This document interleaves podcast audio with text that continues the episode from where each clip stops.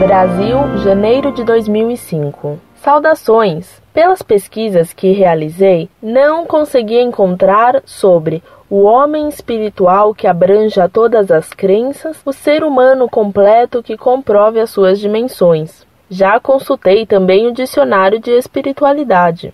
A psicóloga do hospital de onde trabalho, não sei qual linha seguem, mas deve ser a de Rogers. Ela me afirmou que eles não misturam ciência e fé.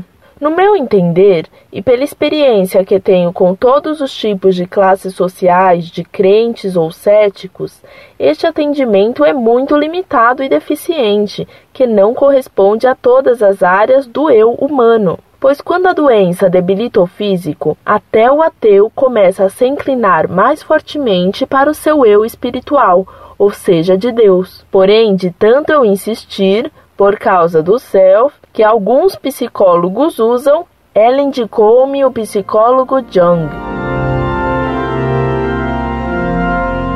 Reverenda Irmã, salve Maria. Creio que não me engano ao julgar que a senhora é uma religiosa. Gostaria de saber qual é a sua congregação e em que hospital a senhora trabalha. Com todo respeito por sua condição de religiosa, permita-me adverti-la de que a senhora incorre num erro grave ao dizer que o seu eu espiritual, ou seja, de Deus, não é de acordo com a doutrina católica dizer que o eu do homem se identifica com Deus. Isto nos faria deuses. Seria panteísmo ou gnose. Nós não somos Deus.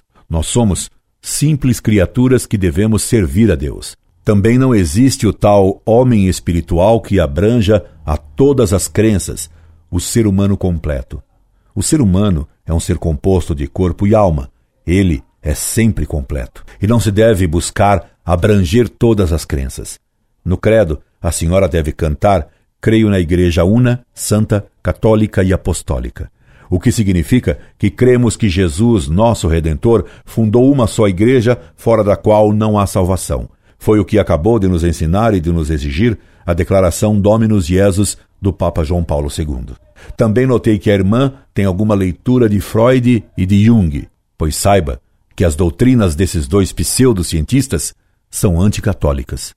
Recomendo-lhe que leia dois livros: Por que Freud estava errado, de Richard Webster, editora Record, cuja tradução, aliás, tem grandes falhas, pois até saltou frases importantes do original, e O Culto de Jung, de Richard Noll, editora Ática.